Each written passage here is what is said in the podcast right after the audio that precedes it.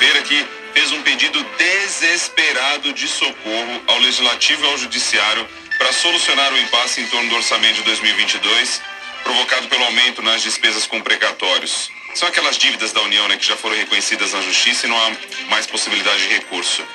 É o aperto, né? O aperto do orçamento. Tem tanta coisa para poder, para pagar, para oferecer, é, para resolver e a conta não fecha.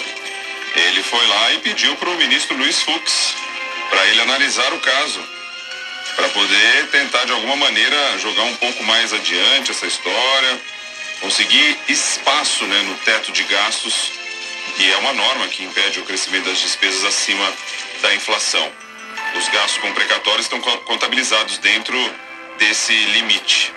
E aí o ministro Luiz Fux disse que. Ele ainda brincou, em tom de brincadeira, disse que é, Guedes é tão amigo que colocou no colo dele um filho que não é dele. E aí Guedes foi nesse momento que ele afirmou que diz que é só um pedido desesperado de socorro e que não está querendo de forma alguma transferir a responsabilidade.